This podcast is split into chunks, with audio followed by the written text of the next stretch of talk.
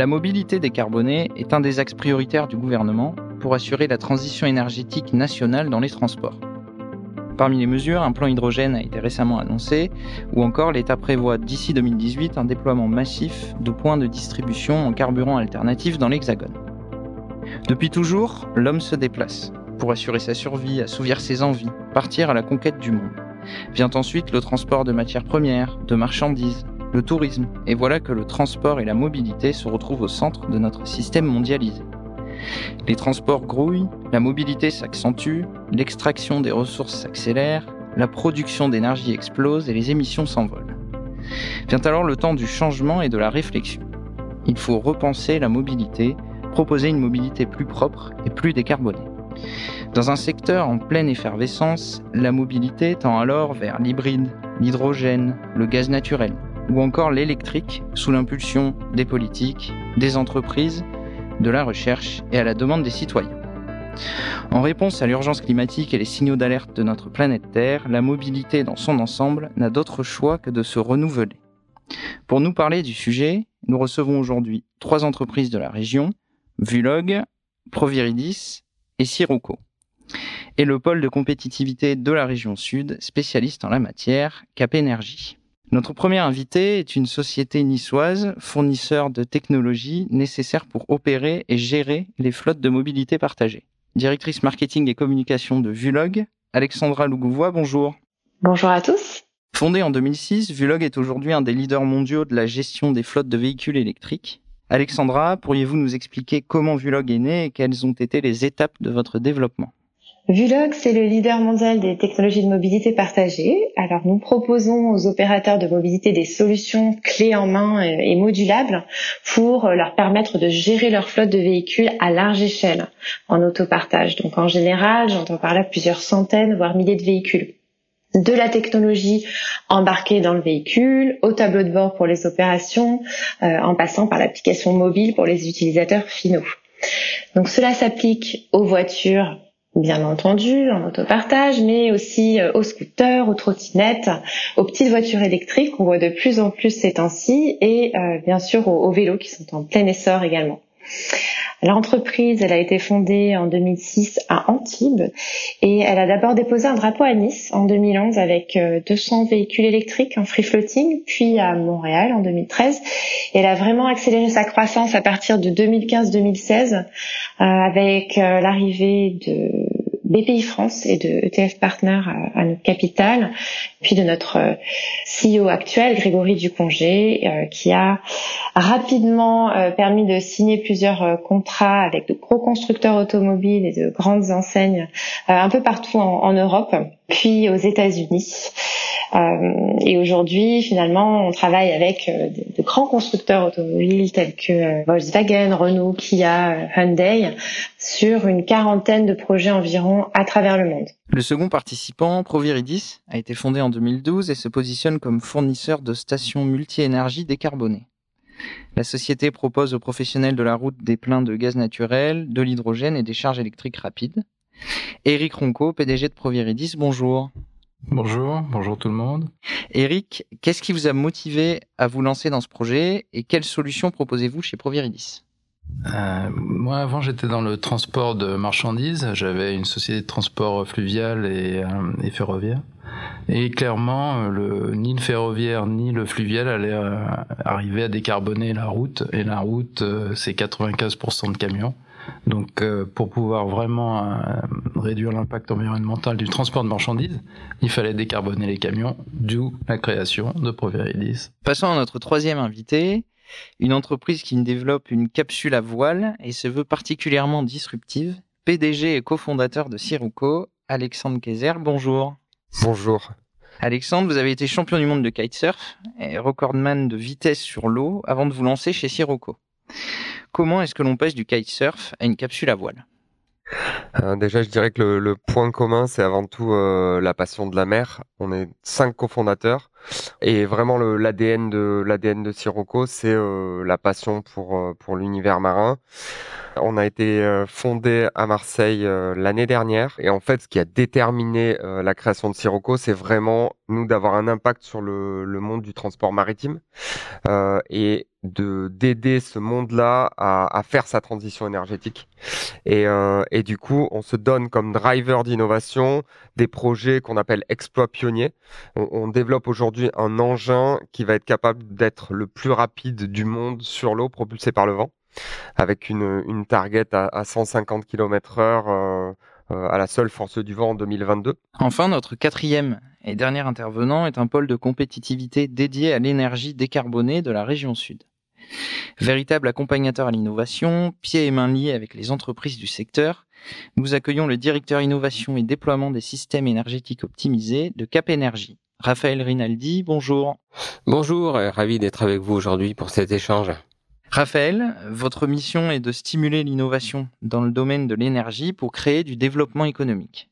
Pourriez-vous nous expliquer plus en détail l'histoire de Cap Énergie et ses missions? Donc notre mission à Cap Énergie, comme tous les pôles de compétitivité, c'est d'accompagner l'émergence de projets, et ensuite euh, les aider à développer leurs idées, les mettre en relation avec des partenaires, trouver des financements, donc comment on, comment on agit? On accompagne les projets, on participe aux réflexions en matière d'innovation, on apporte notre expertise euh, dans le domaine de l'énergie euh, décarbonée, donc en particulier la production d'énergie décarbonée, l'efficacité énergétique, la décarbonation des usages, ainsi que l'optimisation des systèmes énergétiques. Donc euh, notre écosystème est constitué à la fois de, PME, ETI, start-up, grands donneurs d'ordre, mais aussi euh, laboratoires, entités publiques, collectivités. Et de, donc notre rôle, c'est de mettre en relation tous ces acteurs pour stimuler l'innovation, puisque l'innovation ne, se fait pas seule, mais elle doit être collective. Donc c'est la co-construction qui est la clé de l'aboutissement des projets. Alexandre, Sirocco a été créé en 2019. Euh, vous êtes toujours en phase de R&D et pourtant vous êtes déjà une quinzaine et vous avez levé plusieurs fois des fonds. Quelle est votre ambition et à qui s'adressent vos solutions? On a levé, euh, on a levé des fonds auprès de, de Business Angels euh, en, début de début d'année dernière. On est accompagné aujourd'hui par euh, BPI avec une aide à l'innovation, par RSI aussi Région Sud Investissement qui nous accompagne depuis depuis nos débuts et, la BNP et ça nous permet de, de créer cette plateforme de recherche vraiment qu'on met à contribution de, de, nos exploits pionniers, aussi de partenaires. Et aujourd'hui, on, a euh, d'ores et déjà deux grands partenariats. Un premier avec avec la marque Innova qui est le, premier intégrateur de la technologie hydrogène euh, sur un, bateau de, de 12 mètres, euh, avec qui on a, on a, pour qui on a développé euh, euh des solutions pour optimiser justement l'efficacité énergétique de, de leur navire et pouvoir intégrer la technologie hydrogène. Et d'un autre côté, on commence à travailler avec euh, avec un des plus grands transporteurs de marchandises au monde, qui est notre voisin, qui est CMA CGM, avec qui on, on commence à, à réfléchir à l'intégration de solutions de propulsion vélique. Le vent reste, reste une des sources euh, d'énergie euh, inépuisable, renouvelable et, qui aujourd'hui euh, revient sur le devant de la scène parce que c'est une des briques dont on pense qui sera prépondérante dans les, modes de propulsion de, des navires de demain. Eric, vous avez installé votre première station au gaz naturel liquéfié comprimé sur le port de Marseille-Fosse. Vous avez levé 19 millions en 2019. Et vous avez des objectifs de croissance extrêmement ambitieux pour les années à venir, à savoir atteindre 100 millions de chiffres d'affaires à horizon 2025. Comment expliquez-vous cette réussite? Qui sont vos concurrents et comment vous démarquez-vous? En 2017, c'était notre première. Aujourd'hui, on en a, on a 19 stations. On est un petit concurrent de Total, euh, mais spécialisé dans le carburant alternatif, donc euh, gaz naturel, hydrogène, électricité. Donc nos, nos concurrents, sont Total, Engie, EDF, enfin, c'est tous les plus gros. Toute la différence, c'est l'agilité. Euh, notre côté innovant, euh, là par exemple, on, on, vient de sortir une nouvelle station, là c'est à Plan d'Orgon, où on est en autoconsommation, on produit de l'énergie à partir du biométhane de l'électricité qu'on injecte dans le réseau pour soutenir le réseau parce qu'on là on investit énormément sur euh, les recharges électriques on fait de la recharge ultra rapide. Il va falloir euh, répondre à la demande de puissance. Et pour ça, bah, le gaz naturel et a fortiori le biométhane qui est issu du recyclage des déchets, hein, donc c'est un zéro CO2, Euh, pour produire de l'électricité, c'est un véritable intérêt local parce que le réseau aura bien du mal à répondre à la demande. Puis euh, on n'hésite pas à aller là où personne va. Là, euh, donc aujourd'hui, on a un gros projet de déploiement de bornes ultra rapides en Bouches-du-Rhône pour les taxis, enfin le transport de personnes. Moi, je crois pas en l'écologie punitive, donc c'est pour ça d'ailleurs qu'on a commencé sur le GNV, parce que le GNV c'est pas le Graal. Évidemment, le Graal, euh, c'est peut-être l'hydrogène, mais celui-ci, à mon avis, ce sera le Graal, il sera jamais atteint. Alors qu'en fait, il y a des étapes. Le GNV, ça a été une étape. Aujourd'hui, euh, nos clients, ils roulent au même prix que le diesel, voire même moins cher, avec euh, presque pas d'émissions toxiques locales. Donc ça veut dire qu'il est possible de faire de l'écologie, vraiment de réduire l'impact environnemental du transport de marchandises, du lourd, sans que pourtant ça leur coûte plus cher. Électricité, bah, il y a moyen aussi de faire de l'électricité pas chère, donc on, peut rester encore dans un, dans un carburant alternatif, alors lui qui est zéro émission locale, je pense que c'est quand même la solution parce que quand on parle pollution, il y a, évidemment les, y a les polluants, mais le bruit est un des plus gros polluants, euh, surtout en ville. Euh, la pollution sonore, c'est la plus grosse problématique. Hein. L'avenir, c'est pas nos villes, hein. c'est des villes euh, où il y aura très peu de, véhicules. Il y aura pas mal de véhicules autonomes, du transport public, mais il faudra pas qu'ils fassent trop de bruit pour qu'on vive correctement. Alors Raphaël, vous qui êtes en contact avec beaucoup d'entreprises du secteur, quelles sont les évolutions que vous avez constatées sur les 10 ou 20 dernières années dans le secteur de la mobilité? Jusqu'en 2005, euh, déjà on peut constater que l'augmentation du nombre de véhicules a été environ trois fois plus rapide que la croissance de la population, principalement grâce ou à cause de la baisse des coûts du transport hein, qui a permis cette augmentation de la mobilité. Et donc euh, en 2007, plus d'un milliard de véhicules étaient en circulation sur la planète. Mais dans les dernières années, il y a eu beaucoup d'innovations. Il y a en même temps une prise de conscience euh, citoyenne cette prise de conscience, elle est aussi facilitée par le développement de nouvelles technologies, notamment les nouvelles technologies numériques, le développement de plateformes de services qui vont accompagner euh, les nouvelles mobilités, donc la mobilité partagée, etc. En même temps, on a vu l'essor de la mobilité euh, électrique, l'essor de l'hydrogène. Donc tout ça vont faire qu'on a, on peut avoir de l'espoir pour l'avenir. Néanmoins, aujourd'hui, on a 252 000 véhicules électriques en circulation, sauf erreur, en septembre 2020 au niveau national. Ça représente un point de recharge pour 8 véhicules. Euh, néanmoins, ça reste encore euh, un point de départ, donc il y a beaucoup, il y a encore beaucoup à faire. Et Raphaël, quelles sont actuellement, selon vous, les principales opportunités pour les entreprises du secteur? Aujourd'hui, euh, on peut compter sur le, plan de relance économique.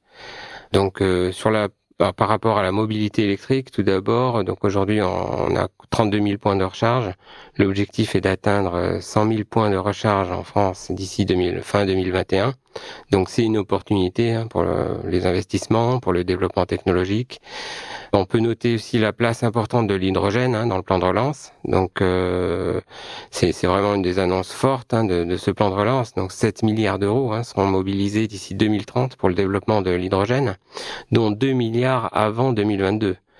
Euh, notamment pour les secteurs de l'automobile et aussi de, l'aviation. Alexandra, vous êtes maintenant plus d'une centaine chez Vulog, vous êtes présent sur plusieurs continents et on dit qu'un véhicule équipé de votre technologie démarre dans le monde toutes les deux secondes. Quels sont vos plus grands marchés et à quel type de clients s'adressent vos solutions? Julog réalise 95% de son activité à l'international. Berlin, Madrid, Bruxelles, Stockholm, Oslo, au Canada, Vancouver notamment, euh, avec le plus grand projet euh, de service euh, d'autopartage euh, de la Nord-Amérique, aux États-Unis, à Los Angeles, Washington, mais aussi dans des contrées plus exotiques, Bora Bora, les Bermudes, les Baléares. Donc là-bas, on peut dire que tout ce qui est mobilité partagée est une belle alternative à la location, on va dire un peu classique, euh, pour découvrir les environs. On était même jusqu'à peu présent en Chine, à Wuhan, mais inutile de dire que ce projet-là est en pause pour le moment. Et d'un point de vue plutôt verticals, entreprise cliente, puisqu'on est dans du B2B hein, par type d'industrie, eh bien on travaille euh, beaucoup avec les constructeurs euh, automobiles et toute la chaîne, concessionnaires par exemple, euh, loueurs, leasers, mais aussi les acteurs de l'énergie, des compagnies d'assurance, pourquoi pas l'immobilier demain. Donc ça va être vraiment des poids lourds de ces industries qui sont en pleine transformation, qui doivent se repenser à l'entrepreneur indépendant. Alors, Sirocco, Vulog et Proviridis, quels sont vos projets respectifs pour l'avenir et quel rôle souhaitez-vous jouer demain sur le marché de la mobilité décarbonée? Sur le GNV, euh, on est dans une, course relativement euh, évidente. On fait à peu près entre 10 et 15 stations par an. Maintenant, on va s'attaquer massivement à la recharge ultra rapide. Nous, notre créneau, c'est c'est pas celui de Unity, puisque nous, on se met pas sur les autoroutes, on va se mettre sur les intersections des routes principales. Mais c'est la même idée, sauf qu'on fait pas des grosses grappes, on fait plein de petites grappes pour que finalement on puisse se recharger un peu de partout. Euh, mais c'est une évidence que si on n'est pas en mesure de se charger dans 10-20 minutes, minutes, euh, on peut pas faire d'itinérance. Notre notre but à moyen terme là, ça va être de donc euh, continuer notre déploiement en gaz naturel et surtout énormément nous déployer euh, sur les lacs. Et avec ce pilote là en Bouche du Rhône, je pense que c'est important. si on pouvait couvrir toutes les Bouches du Rhône en recharge ultra rapide, ce serait pas mal. Alexandra, je vous laisse poursuivre. Notre objectif, c'est d'abord de continuer à développer notre plateforme EIMA et au-delà des solutions d'autopartage en free floating, de proposer aux opérateurs une techno qui va leur permettre de couvrir tous les besoins de mobilité à la demande des individus aujourd'hui.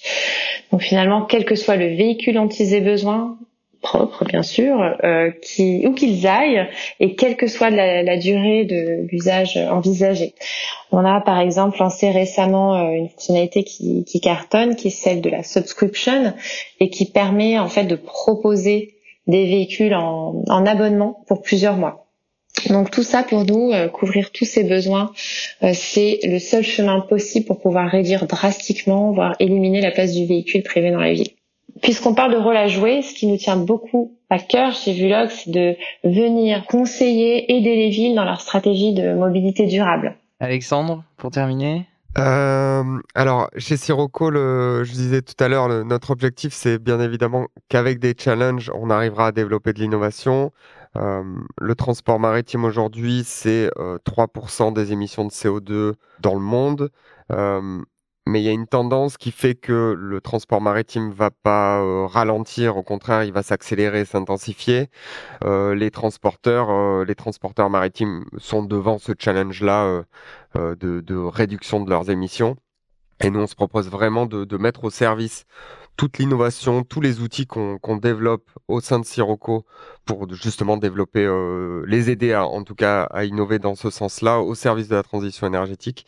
On a un premier brevet sur des foils, euh, notamment qu'on implémente euh, sur le sur le bateau d'Innova qu'on peut implémenter sur tous les, tous les bateaux, euh, ce qu'on appelle la coque planante. Et puis ensuite, les outils qu'on développe pour la, la, recherche de ce record-là, les mettre au service de, euh, de développement d'outils, de, d'outils d'aide à la fois à la conception de, des, des navires de demain et, euh, et travailler avec eux sur l'efficience énergétique de ces, de ces prochains navires.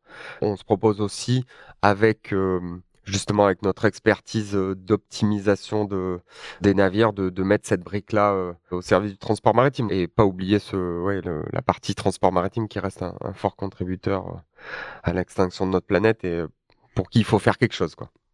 Raphaël, on parle de plus en plus de complémentarité sur la mobilité. À ce sujet, vous avez lancé chez Cap Énergie en 2019 un club Smart Mobilité Durable afin de fédérer les acteurs de la région et se faire rencontrer les mondes de l'énergie, des transports et de la mobilité. Quel est l'objectif de ce club et qu'est-ce qui a motivé ce choix?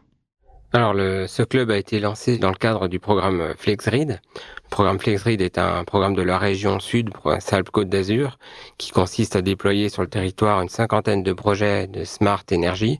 L'objectif est de favoriser le déploiement de solutions énergétiques décarbonées, intelligentes et accessibles pour accompagner le développement de la mobilité durable accélérer l'innovation, l'apprentissage et la complémentarité des technologies, et enfin stimuler les synergies entre les acteurs et faire émerger des projets. Ça représente aujourd'hui plus de 60 acteurs euh, privés et publics nous organisons des workshops thématiques tels que la mobilité électrique dans les entreprises, la transition énergétique dans les transports liés à la logistique. Pour quelles raisons on a choisi de, de créer ce club? Tout d'abord, c'est un des enjeux majeurs des stratégies au niveau européen, au niveau national et aussi en région. On peut citer au niveau européen le Green Deal 2020 qui vise à réduire les émissions liées au transport de 90% d'ici 2050. La loi L'Homme 2019 avec euh, l'arrêt des ventes de véhicules à énergie fossile d'ici 2040, le comité stratégique de filière sur l'automobile l'évolution du mix énergétique du parc de véhicules et l'économie circulaire. On peut citer le comité stratégique de filière Nouveau système énergétique qui vise à développer l'industrie euh, des batteries, l'hydrogène, le biogaz, la PPE, et le plan climat, le plan climat de la région sud. Cap Énergie euh, organise chaque année aussi un forum européen euh, énergie pour une mobilité euh, intelligente, Energy for Smart Mobility, qui est un, donc un événement international. Nous avons labellisé environ 40 projets de mobilité hein, chez Cap Énergie. Donc on accompagne par exemple la gare TGV Aix-Marseille, l'aéroport de Marseille-Provence, le Smart Port de Toulon. sur la mobilité hydrogène, on accompagne notamment le projet Innovar, euh, projet IAMED, A6 Energy, Validate. Alexandra, chez Vulog, euh, vous êtes diversifié, vous l'avez dit tout à l'heure, vers les vélos électriques, les trottinettes ou encore les scooters. Pourquoi cette diversification? Et enfin, pensez-vous que les solutions de Vulog pourraient être adaptables à d'autres secteurs? Eh bien, Comme je le disais tout à l'heure, la logique, elle est de pouvoir permettre de couvrir en mobilité partagée tous les besoins des individus qui se déplacent dans les villes, hors des villes, du premier au dernier kilomètre. C'est une diversification qui est nécessaire en B2C pour des services grand public, mais aussi pour le B2B, car euh, on l'observe, un nombreux sont les entreprises, les collectivités à commencer à, à, réfléchir et à implémenter dans le cadre de leur stratégie euh, net zéro notamment des euh, services d'autopartage ou de flotte de véhicules électriques, parfois composés de voitures et de vélos euh, pour euh, venir répondre aux besoins de déplacement de leurs collaborateurs. Alors on n'a pas le souhait d'appliquer notre technologie à d'autres univers que celui de la mobilité. Alors c'est sûr qu'on vient nous voir assez fréquemment pour euh, connecter des bateaux, des hélicoptères, des drones, même des, des tondeuses à gazon. Mais la mobilité terrestre, c'est un, un, beau morceau qui a encore plein de potentiel. Donc pour ce qui est des axes futurs et un petit peu plus prospectifs, on pourrait parler déjà de l'intégration des services de mobilité partagée dans un contexte mass, mobility as a service encore plus global.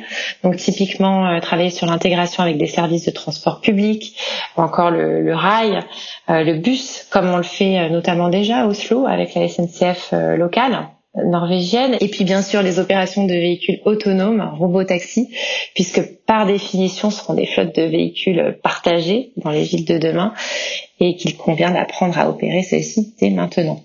Concernant Proviridis, pourriez-vous nous dire, Eric, à qui s'adressent aujourd'hui vos solutions et surtout vers quel marché pensez-vous demain vous étendre? Nos solutions, euh, comme je disais avant, elles s'adressent principalement au transport de marchandises et de voyageurs, donc euh, les, bus, les, camions, le lourd, mais ouvert à tout public. Maintenant, on s'attaque donc à un nouveau marché à travers l'électrique, donc qui, va tout concerner encore en B2B, donc tout ce qui est transport de personnes, donc euh, taxi, ambulancier. Et là, effectivement, on commence à s'attaquer au grand public parce qu'à travers la recharge ultra rapide, et on lance une plateforme d'ailleurs qui s'appelle Zen pour Zero Emission Network, donc euh, c'est zen.fr, et dans lequel on commence à réfléchir peut-être à des nouveaux modèles où euh, il faudra, on pourrait envisager d'avoir des partenaires à l'intérieur euh, pour à la fois nous aider à nous installer, mais que ça pourrait toucher le grand public avec des retours directs pour nous faire du feedback sur nos sur nos bornes, peut-être aller vers euh, du financement potentiellement de bornes dont ils auraient besoin. On ne sait pas où cette plateforme nous mener, mais ça pourrait être euh, très collaboratif, voire enfin, une ouverture sur un nouveau modèle d'investissement.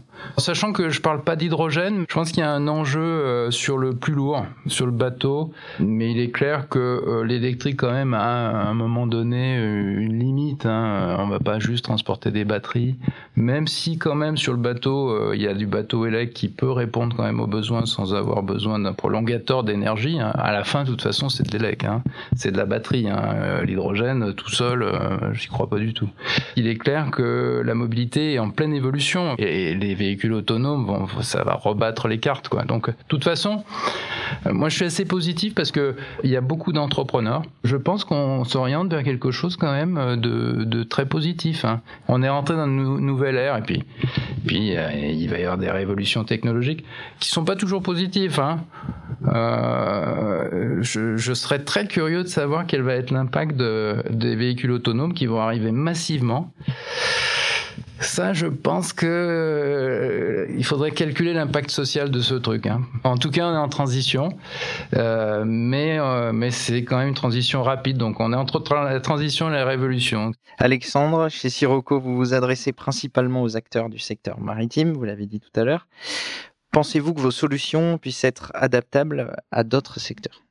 Euh, Aujourd'hui, on, on, parle avec euh, avec beaucoup de gens. On parle avec euh, l'aéronautique, notamment parce qu'on a des challenges de de, de conception de, de matériaux, euh, d'opticiens, je disais tout à l'heure, euh, énergétique, de, de systèmes de contrôle autonome et et oui, c'est des, des challenges qui, euh, qui correspondent bien à cette industrie également.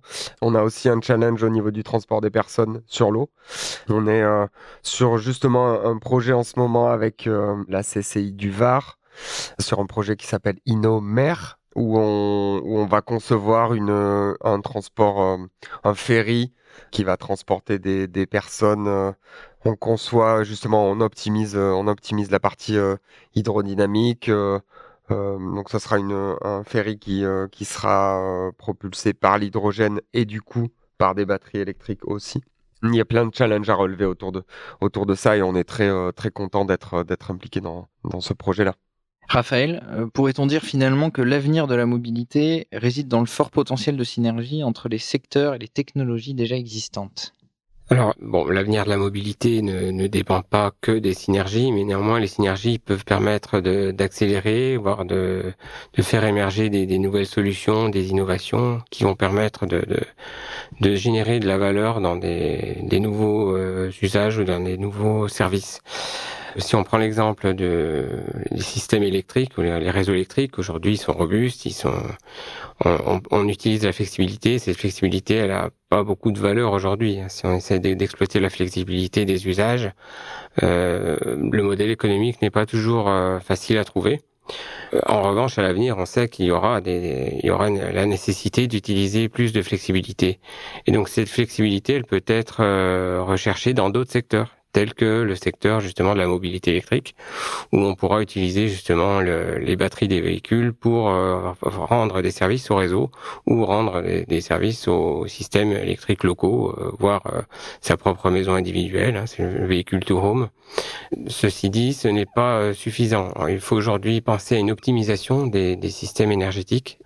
Donc aujourd'hui, pour optimiser les systèmes énergétiques de façon globale, il faut penser à essayer d'optimiser toute la chaîne de valeur, mais y compris euh, les euh, secteurs qui sont interconnectés. Il faut absolument décloisonner les secteurs, euh, d'où l'importance de faire émerger des projets collaboratifs. On le voit bien, le monde des mobilités est en plein essor entre le développement du numérique, la prise de conscience écologique, l'apparition sans cesse de nouvelles solutions, une évolution de la demande et une révolution des usages. Comment voyez-vous la mobilité de demain? Eric, pour démarrer. Déjà, la mobilité de demain, la question qu'il faut se poser, c'est que est-ce que finalement, demain, on sera hyper mobile on voit qu'on est de plus en plus connecté, qu'on est largement capable d'être moins mobile. Euh, donc euh, déjà, peut-être la mobilité de demain sera moindre. Euh, et avec des solutions de partage, après, la, partie économique, vraiment, je pense que Vulog, il va dans la bonne direction. Hein. Il, faut, partager. Et puis avec les véhicules autonomes, même cette notion de partage, elle n'existe même plus. Enfin, elle est évidente. Hein.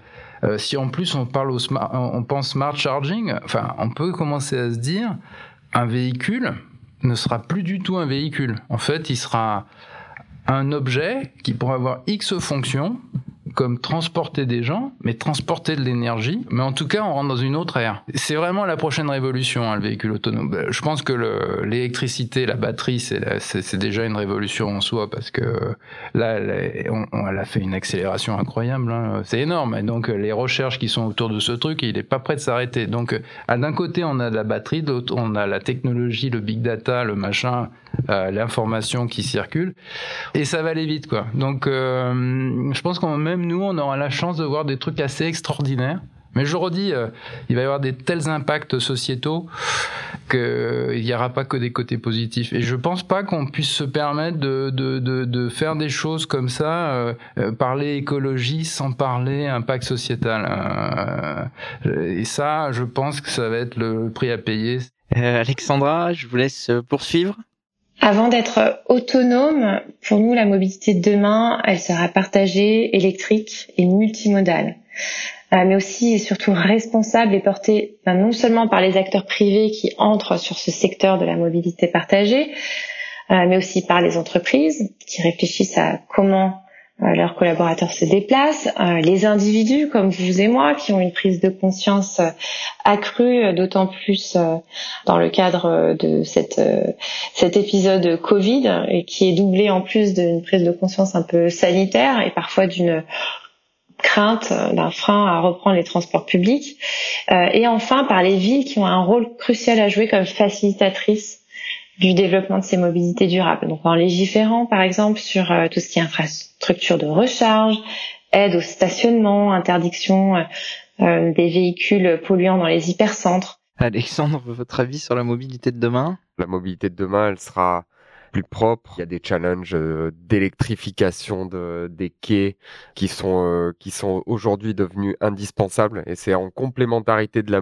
la mobilité. Hein. Donc c'est l'immobilité qui fait aussi euh, qu'on doit qu'on doit prendre en considération et qui est qui est en ce moment un des grands sujets. On pense notamment à l'électrification du port de du port de Marseille qui interviendra, je crois, d'ici d'ici cinq ans là maintenant effectivement, elle sera aussi, euh, elle sera probablement, moi je suis convaincu qu'elle sera moindre, euh, pas forcément pour les marchandises, euh, parce que les échanges, ils auront toujours besoin d'être là, et ça va pas se, ça va pas ralentir, mais par contre mobilité des personnes, on voit aujourd'hui la, la, place de la visio qui remplace bon nombre de déplacements.